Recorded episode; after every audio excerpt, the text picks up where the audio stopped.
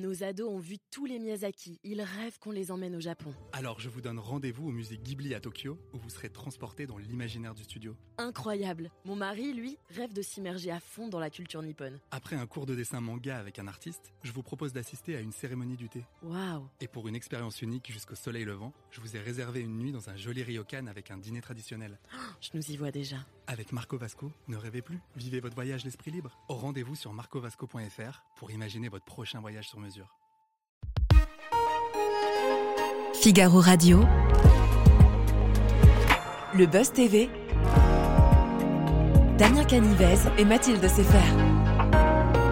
Figaro Radio. Bonjour à toutes et à tous, je suis très heureux de vous retrouver pour ce nouveau numéro du Buzz TV. Salut Mathilde. Salut Damien. Allez, aujourd'hui nous accueillons sur ce plateau deux comédiens qui s'apprêtent à nous montrer que la fiction se confond parfois avec la réalité. Bonjour Christian Roth. Bonjour. Bonjour Juliane Roth. Bonjour. Soyez les bienvenus sur ce plateau. Merci. Les Pénacs, c'est le titre de la série que France 3 diffuse ce mardi 13 février en première partie de soirée. Alors vous y interprétez les deux rôles principaux, un flic à la retraite qui va reprendre du service à un moment donné aux côtés de sa fille enquêtrice. Et il se trouve que ce lien de parenté qui vous lie dans la fiction, c'est aussi celui qui vous unit euh, dans la vie. Simplement, les téléspectateurs vont s'en rendre compte dès les toutes premières secondes de la fiction.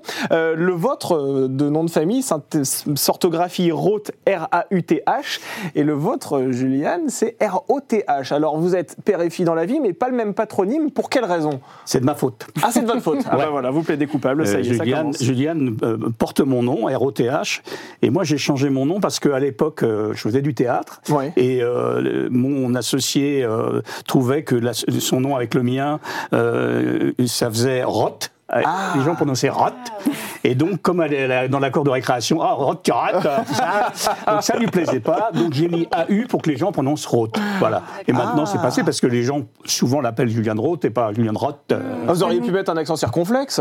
oui, On aurait oui, dit oui, Roth aussi. Oui, oui, oui. Ma Ouais. fille, mon autre fille l'a fait. Ah oui, elle, chante et elle l'a fait. ouais. Ah, elle a mis un accent circonflexe. Ouais, ouais, Et vous, vous avez jamais voulu prendre le nom non, mais j'adore ce nom, c'est hyper chic. Moi, je a- regrette même de l'avoir fait. Il y a un super romancier, Ouais, ouais, hein, ouais, euh, ouais. même deux romanciers euh, qui ont ce nom-là. Non, j'aime beaucoup, ça, c'est anglo-saxon, et je m'en moque qu'on se moque de moi. C'est vrai? Ça, ça sent la petite souffrance dans la cour de récréation Ah bah on a tous eu, hein, je- on va pas s'amuser à ça, mais on a tous Parce que eu. les, les enfants sont cruels. Hein. euh. Et quelque part, ça vous a aussi peut-être permis de vous différencier de votre père qui avait un- une orthographe différente, non? Euh, oui, en fait, je me suis rendu compte. Le premier film que j'ai fait, c'était Le Péril jeune de Cédric Clapiche. Ouais. Et ça a été orthographié parce que j'avais pas d'agent, j'étais tout- toute débutante. C'était l'agent de mon père qui avait fait le contrat. Donc, ils avaient orthographié RAUTH. Et quand j'ai vu RAUTH euh, sur l'affiche, j'ai vu, mais c'est pas du tout moi. euh, Et puis, j'ai envie de, hum, voilà, de mon espace. Et donc, euh, j'ai changé juste après. J'ai dit, ah non, non, Ouais. regarde mon vrai nom. Et non, non, oui, c'est c'est un bon moyen d'avoir son espace, même si j'aime beaucoup mon papa. Exactement. Et puis ça se voit dans la fiction dont on va parler dans quelques instants. Les Pénacs, ce sera diffusé sur France 3. Mais tout d'abord, je vous propose de découvrir les news médias présentés aujourd'hui par Mathilde Seifer. Allez, c'est parti Mathilde. On commence les infos médias avec la polémique autour d'Annie Dupéré. Oui, alors la comédienne s'est exprimée ce week-end sur RTL au sujet des plaintes déposées par euh, Judith Godrèche contre Benoît Jacot et Jacques Doyon. Annie Dupéré a affirmé, je cite, ne pas apprécier les chasses aux sorcières tardives, alors qu'elle savait que ses propos étaient clivants. Elle a poursuivi en déclarant que cela était, je cite une nouvelle fois, extrêmement exagéré.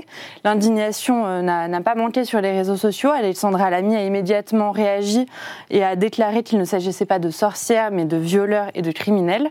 Annie Dupéré s'est justifiée dans un communiqué de presse euh, par la suite en expliquant vouloir tempérer en, réalité euh, l'emballement médiatique. Alors depuis euh, le début de MeToo, de nombreuses actrices et même des acteurs, on a eu le cas sur ce plateau, n'hésitent plus à prendre la parole. Est-ce que très concrètement, vous avez le sentiment que ça a changé depuis le début de, ce mouvement, que la situation a évolué dans le bon sens, dans le monde de la fiction et du cinéma? Juliane, allez, à vous la patate chaude. Ah, non, non, moi, moi, je peux répondre aussi, hein. Oui, c'est pas sûr qu'on ait exactement le même point de vue, donc c'est Bah, pas. si, mais on a le même point de vue, mais on, on a une espèce de décalage horaire. Ah oui. Voilà. C'est-à-dire que moi, je fais partie d'une génération où on a, on a vécu certaines choses Oui. qu'on acceptait et qu'on n'accepterait plus aujourd'hui. Donc, du coup, euh, c'est vrai que le jugement est moins violent. Euh, Oui. euh, moi, il y, a des- il y a des moments où euh, je- je- je- j'essaye de, de- de- de tempérer un peu l'énervement, etc.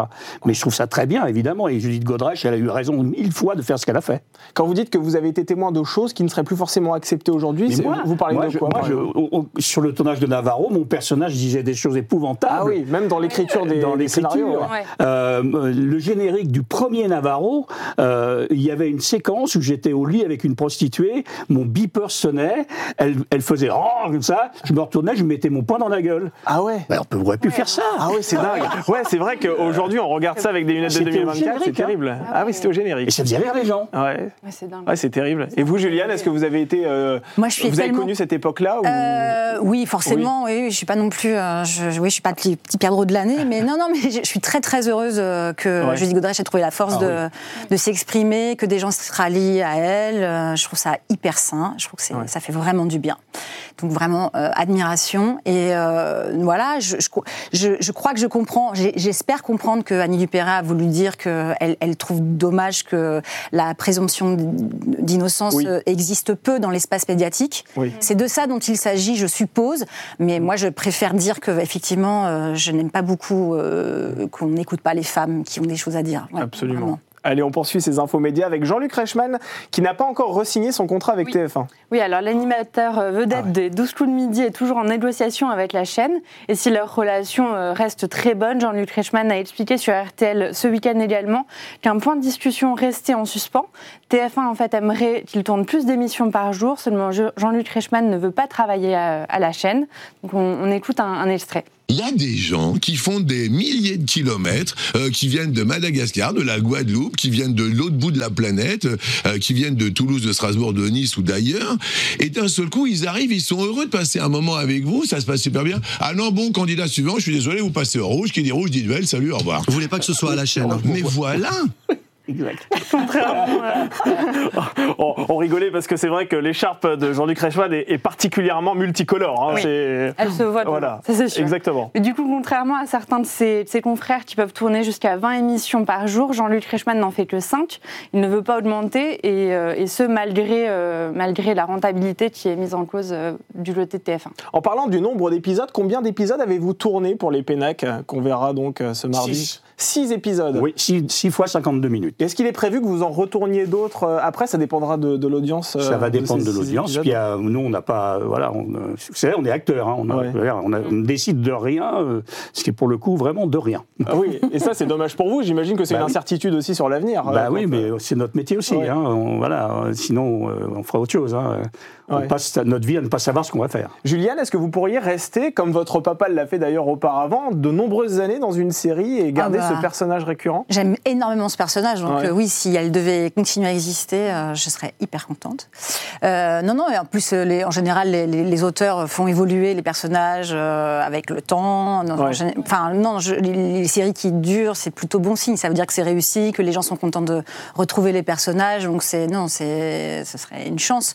Mais c'est vrai qu'on ne décide pas, on ne sait pas. Vous, c'est votre truc, ça, Christian, de faire des séries qui s'étendent sur euh, de longues années. on a vu Bah, ouais. Navarro, Père et Mère. Navarro, c'est 1989, 2000, euh, 2005 pour vous, je crois. 2003, Et ça s'est arrêté hein, en 2007, euh, Navarro de Bah, mémoire. 2003 alors, Ah ouais. mais on, a, on était on n'était pas beaucoup là l'année dernière.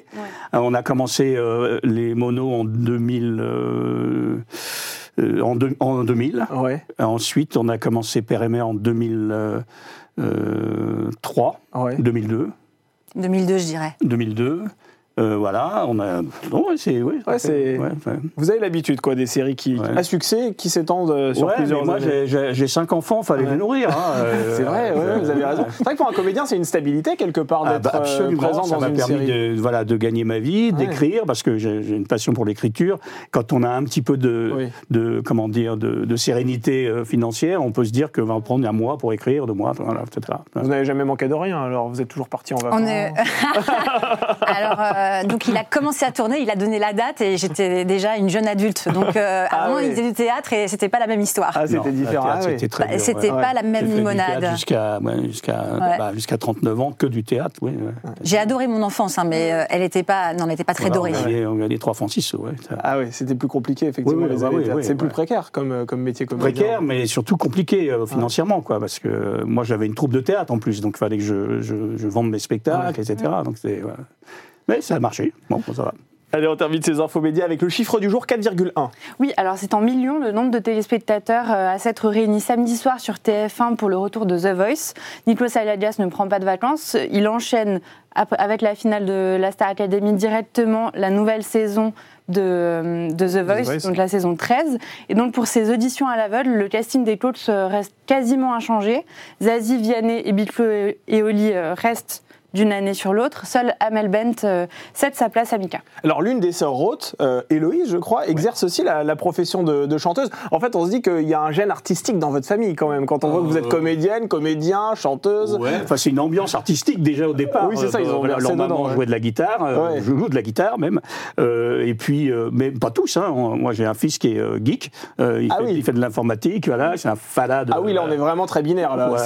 on est dans les chiffres, dans les mathématiques. il fait de la programmation. Ah oui, mais, euh, mais euh, d'une façon indépendante. Et, on a, et ma plus jeune sœur, elle est architecte. Donc euh, elle, elle est ah, il y a un côté artistique quand même dans l'architecture. Hein. Ouais.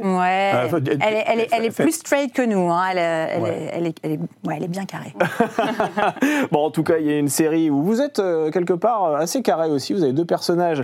En tout cas, le vôtre est peut-être un peu plus fantasque. Alors, ce sera ce mardi 13 février en première partie de soirée sur France 3. Christian, vous interprétez euh, le rôle d'Hannibal, un flic à la retraite, et Juliane, donc vous jouez sa fille Annabelle. Hein, c'est ça, Hannibal, Annabelle. En plus, il y a une véritable ressemblance dans, dans les prénoms. vous, c'est une enquêtrice qui va devoir se pencher euh, sur le meurtre d'un jeune homme. Alors pour quelle raison déjà euh, ce père et cette fille vont-ils à un moment donné travailler ensemble? Parce que euh, vous, vous êtes à la retraite, vous, vous êtes en activité. Qu'est-ce qui fait qu'à un moment donné, vous allez devoir collaborer ensemble? Je pense que la jeunesse de notre collaboration vient de, de la, comment dire, de, de euh, du regret de son père d'avoir euh, abandonné sa, sa, fille et qui va essayer, l'occasion se présentant, de, de, raccommoder les choses. Et là, en l'occurrence, euh, la première enquête, c'est quelqu'un, un garçon euh, qu'il connaissait. Euh, et lui, il est à la retraite, mais il, il, il, il apprend la mort de, de ce, ce, ce, garçon qu'il aimait beaucoup. Et il faut, il faut absolument trouver le coupable, mais il n'est plus flic. Donc il a appelle sa fille en disant Viens m'aider. Mmh. Voilà. Et elle, elle est surprise parce qu'elle pensait qu'il était retourné dans sa campagne, euh, dans les Cévennes. Donc elle n'est pas très contente de voir son père, euh, vraiment. Mais sauf qu'il y a des problèmes dans, la, dans le commissariat, il manque de flics. Et lui, il dit Moi, je suis flic de réserve, si, si vous voulez, je peux. Euh. Et donc, il est désigné comme flic de réserve pour travailler avec sa fille. Et alors, elle, elle, oh, va encore me le coller. oui, alors justement, la collaboration entre vos deux personnages est assez houleuse. Pour, pour quelles raisons s'entendent-ils comme ça, comme chien et chat? Yeah. Parce que c'est plus drôle. ah oui, ça c'est vrai. je crois que la première réponse, elle est là. Euh, si, sans conflit, il n'y a, pas de, a pas de comédie. Et puis ensuite, euh, euh, lui, le père, il, a, il est parti de chez lui, elle avait 6 ans ou 7 ans. Mm. Elle a beaucoup souffert de cette absence. Et le, climat familial aussi a fait que elle a été élevée dans l'idée que son père était vraiment quand même un, un, bon, un beau salopard. Hein. ouais, enfin, pas, loin. En tout cas, c'est l'image qu'on en a quand on regarde la fiction. Très démissionnaire. Voilà, voilà. Et en fait, euh, euh, bah, c'est pas tout à fait ça. Donc il essaye de rattraper les choses. Mais elle, elle, est, elle a vraiment, euh, quand, quand elle, elle, découvre que son père est à, est à Montpellier et qui, qui, qui, s'implique dans les histoires, elle est vraiment furieuse, quoi. Mm. Parce qu'elle a une idée de son père qui est épouvantable, quoi. Mais rassurez-nous, dans la vraie vie, dans la réalité, vous n'avez pas une relation aussi tumultueuse que ça, quand même. Bah non, on habite même les uns à côté des autres. ah, c'est pas vrai. Non, pas dans le même immeuble quand même on est vraiment voisins. On est voisins, ouais. Ah ouais, vous êtes très proches. Vous êtes, on, sent que vous êtes assez bah, fusionnels. On est la famille, on est famille, ouais. On est très famille. Ouais, ouais. À part mon fils qui est parti en Alsace, mais bon. Euh, vous lui en voulez d'ailleurs. Vous nous l'avez dit tout à l'heure en loge. Hein. on veut rien. On veut pas mettre le zizanie dans la famille. Attention, hein, mais. Euh. Enfin bon, il, est parti parce qu'il il s'appelle Roth, R-O-T-H, et qu'il y a beaucoup de Roth en Alsace. Ah, c'est vrai. Voilà. Ah, oui. Il a, il a une passion pour l'Alsace. Alors, vous, c'est vrai que la femme que vous campez, elle est assez tourmentée quand même. Vous, votre personnage est assez fantasque. On va en parler dans quelques instants, mais vous, vous avez une, une femme qui quand même, euh, voilà, on sent qu'il y a un espèce de traumatisme euh, qui est sous-jacent. Oui, et puis euh, je ne sais pas si c'est, en tout cas moi c'était une des choses qui m'intéressait beaucoup dans le personnage. Elle est dyslexique et elle le dissimule. Et je pense que ça demande aussi beaucoup d'efforts. À, à, la fois, ça la rend très forte à certains à certains égards et à la fois elle a des handicaps vraiment et elle doit les cacher aux uns et aux autres, même à son père d'ailleurs elle le cache. il l'apprend de façon peu détourné, mais euh, ça, ça, oui, ça, ça l'a rend tourmentée. Je suis d'accord avec vous, mais, euh, mais en même temps aussi euh, ingénieuse, Ouais. euh, voilà, et elle n'a pas les mêmes méthodes que lui. C'est aussi lié justement à cette dyslexie. Elle a développé des, des- des contournements, des, des systèmes de- de- de- d'analyse des situations qui sont différentes de- des, des si- des siennes. Et donc euh, oui, ça la rend, ouais, ça la rend plus obtus. Oui, dire ça comme ça. Exactement. Et alors, un premier épisode euh, pilote a été diffusé en janvier 2000 2022. Il avait rassemblé plus de 4,5 millions de téléspectateurs. Comment vous aviez réagi euh, face à, à ce chiffre euh? On était très malheureux. On s'est dit, mais qu'est-ce qu'ils font les gens à regarder la télé comme ça euh Non, non, c'était super, hein, bah, bah, Ah, évidemment. on était heureux, ouais. Vous savez, c'est euh. un miracle de faire un film, pour tout le monde, hein, pour, euh, pour le producteur, pour les acteurs, pour tout le monde. Et donc, quand ça, ce film se fait, et qu'ensuite les gens le regardent, c'est une vraie récompense, quoi. C'est euh, vraiment, c'est super, quoi. Mais pourquoi on a été obligé d'attendre deux ans avant Mais que oui. vous reveniez euh, sur France 3 quoi? C'est scandaleux. Je vais vous donner le 06 de la patronne de France Télévisions. et vous allez lui poser la question. C'est Delphine Arnaud, c'est ça C'est elle qui a freiné un petit peu avant Non, non, personne n'a freiné, mais c'est long, c'est long. Le processus d'écriture est très long aussi. Le moment où d'un seul coup on s'accorde pour dire on y va, c'est- très compliqué d'écrire en cinq minutes. Ouais, donc ouais. euh, je pense qu'il y a aussi ce temps-là. il y a le temps d'écriture, il y a le temps aussi de, euh, la- la- enfin, évidemment, euh, les hésitations des uns et des autres sur est-ce que ça va continuer, pas, etc. Bon, est-ce que c'est bien, voilà. Ouais. Donc, euh, Et alors, justement, comment vous êtes arrivés tous les deux dans cette fiction à, à jouer ensemble? Cause d'elle. Ah, c'est vrai? C'est vous qui avez embarqué votre père? Moi, j'ai vraiment, j'ai suivi le, vraiment, le- c'est exactement la vie normale d'une comédienne, c'est-à-dire j'ai fait des essais, j'étais euh, en, avec en bon français, j'étais en callback, puis Ah oui. après j'étais en shortlist. et au moment où j'étais en shortlist, j'ai demandé, j'ai dit mais qui, euh, à qui pensez-vous pour le rôle du, du père, du, du- du flic à la retraite Euh, moi, euh, à part Jack Nicholson, je vois pas trop. Et- ça. et, la directrice de casting, Johanna Delon, d'ailleurs je salue, euh, Johanna Delon m'a dit mais, euh, mais, mais, mais ton père, est-ce qu'il joue encore? Je dis mais oui, bien sûr, euh, il écrit plus de romans qu'il ne joue pour le moment, mais euh, elle me dit est-ce que tu voudrais pas lui faire lire ce qu'il a fait? Et il m'a dit ah bah oui c'est vrai que le duo est génial euh, euh, bon il a il a bien voulu faire des essais avec moi on s'est follement En amusé fait, ouais, en fait, il- en fait, je n'avais pas été contacté non plus parce qu'elle savait que je ne faisais pas d'essais. D'accord. Donc Juliane m'a dit, mais tu ferais pas des essais pour moi? Mais J'ai dit, si tu es dans la shortlist, oui, il n'y a pas de souci. quoi. Donc on s'est vraiment amusé à faire des essais. Et puis il n'y avait pas de pression parce que moi, je- j'en avais pas fait depuis 40 ans. Euh, Ah oui. Donc du coup, euh, c'était juste pour, euh, pour faire plaisir à ma fille. Quoi. Je- j'avais- Voilà. L'espoir de le faire, j'y croyais pas trop. Quoi. Je me suis dit, c'est juste pour l'aider. quoi. Pour, euh, et puis le plaisir de le plaisir de jouer ensemble Et puis là, on s'est bien amusé, au moment des essais on a, ça nous a permis de vérifier on s'est dit oh, ok c'est bah oui, chouette oui, on on- arrive vraiment à se comprendre on a à peu près la, la- la même grammaire Ouais. on, on- Ouais, on- on était content de ça on était Ouais. content de ça on s'est dit bon bah quoi qu'il arrive même si on n'est pas pris on aura passé un peu de temps à travailler ensemble et, et- et voir qu'on parle le même langage et c'était Ouais. chouette Mais une fois que ça s'est concrétisé, que vous avez eu l'accord de la production, est-ce que vous avez à un moment donné hésité à collaborer dans cette fiction en vous disant bon bah là je vais vraiment travailler avec ma fille quelque part vie privée vie, pu- vie, vie professionnelle ça fait pas forcément bon ménage est-ce que vous avez eu cette Ah, pas une hésitation pas, pas une seconde À aucun pas moment. Une seconde, Pas une seconde. Euh, c'est même, euh, c'est même le contraire. C'est-à-dire que mm, pour moi, c'est un cadeau de la vie. quoi. Oui, mais après on peut bien s'entendre avec sa fille dans le privé et puis euh, se déchirer dans, Bah, non, dans, dans la sphère on- on- professionnelle. on n'aurait pas fait les essais déjà. Je Ouais. leur ai dit non, ça m'intéresse pas, etc. Moi, j'adore ma fille et puis j'adore euh, son parcours, son parcours, quoi, parcours d'actrice. Voilà, donc euh, j'étais très fier de, de- de tourner avec une bonne actrice. Quoi, voilà. Et alors, Est-ce que les, les autres frères et sœurs, Thomas, Justine et, et Héloïse, ne se sentent pas trop mis à l'écart Ça va? Euh, on les associe pas mal. On, on essa- on essaie de partager le plus possible avec eux. Je crois qu'ils sont contents. Euh, après, euh, ils sont pas comédiens, ils peuvent pas débarquer sur le plateau avec nous. Mais euh, non, euh, je pense qu'ils sont contents. Il faudrait leur demander en fait. mais euh, on les associe vraiment. On, leur- on est, on est vraiment. euh, on, a, la- on, on a- on est conscient que c'est une chance de vivre au quotidien. Alors, le tournage, c'est six épisodes, c'est quatre mois de notre vie au quotidien. Ouais. Bon, normalement, on vit plus avec son papa. euh, on- n'est pas tous les jours avec son papa, normalement. euh, voilà. Là, c'était 12 heures par jour. plus les week-ends, parce qu'il fallait retravailler, euh, faire des séances de travail sur les Ah oui, en plus. ça, ouais. Ouais, il faut se supporter, effectivement, Ouais. quand on passe Ouais. autant de temps ensemble. Et Juliane, vous avez toujours voulu faire le métier de votre père? Euh, non, au tout début, tout début, quand j'étais vraiment euh, encore au collège, moi, je voulais être technicienne dans le cinéma. J'avais Ouais. vraiment, j'étais très cinéphile et je voulais être, euh, je sais pas, chef opérateur, script. C'était un peu, je, je voulais faire une école de cinéma, mais comme technicienne être derrière.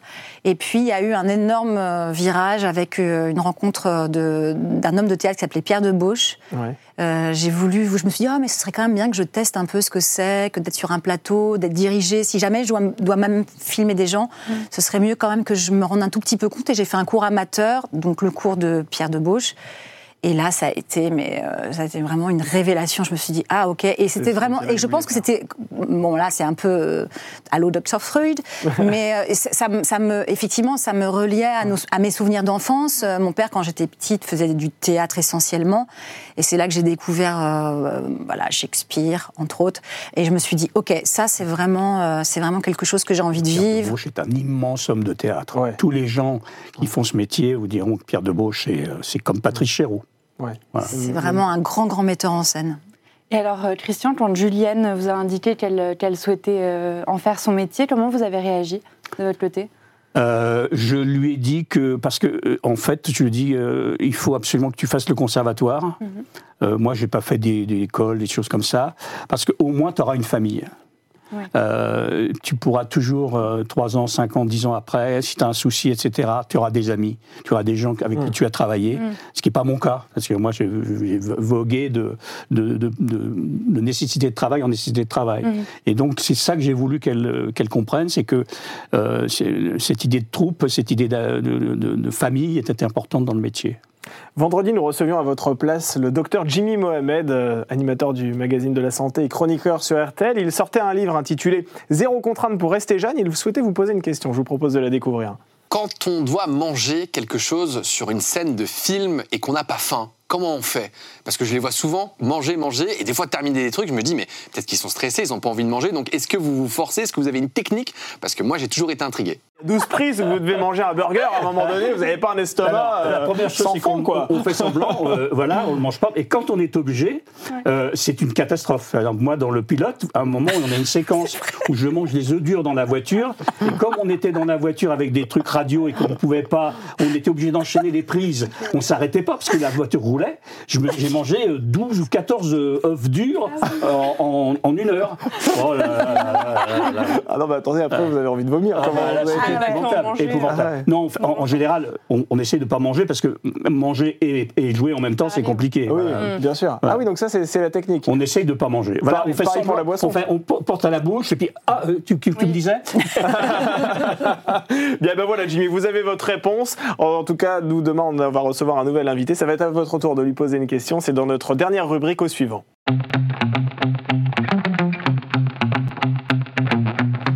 Nous accueillerons sur ce plateau l'animateur des 12 coups de midi, Jean-Luc Reichmann. Il va reprendre son rôle dans Léo Mattei, Brigade des mineurs sur TF1. Euh, déjà, première question qu'on voulait vous poser, qu'est-ce que vous pensez de ces animateurs qui viennent vous piquer votre métier là? Parce que euh, entre Jean-Luc Reichmann, Sandrine Quétier, Stéphane Bern qui se lancent euh, dans la fiction, franchement ça fait beaucoup. euh, on va faire une petite différence. Euh, Jean-Luc, c'est un comédien. Ah oui, c'est un comédien, vous avez raison. Ouais, Euh, complètement, il fait le Florent. Stéph- Stéphane Bern, c'est un gentil garçon. Ah mais non, moi je, je l'adore. J'ai travaillé avec lui, Je l'adore. Non, il, Et il- je moi, il me fait rire. Il me fait rire quand il a son revolver. il me fait rire. Voilà. Ah oui, ça, c'est vrai que Il ça a beaucoup tourné penser sur un les peu réseaux. à, euh, euh, euh, comment s'appelait cet acteur Ah zut, j'ai un trou énorme. les Diaboliques. Ah là, je vais pas pouvoir pas vous aider. Ah désolé. Euh, bon, voilà. Bon, on recherchera sur Internet. Euh, qui faisait un, un personnage comme ça avec son revolver.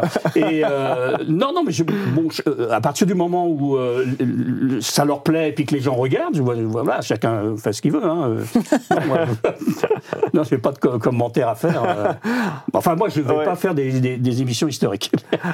C'est vrai, oui, Voilà. c'est ça, oui. En Voilà, fait, chacun, son rôle, quoi, en gros. voilà, voilà. Alors vous, c'est vrai qu'on l'a on l'a dit tout à l'heure, pendant 15 ans, vous avez interprété l'un des rôles principaux dans Navarro euh, Ouais. sur TF1. Vous avez également été l'un des personnages principaux dans Père et Mère. Ouais. Euh, vous avez préféré quelle aventure?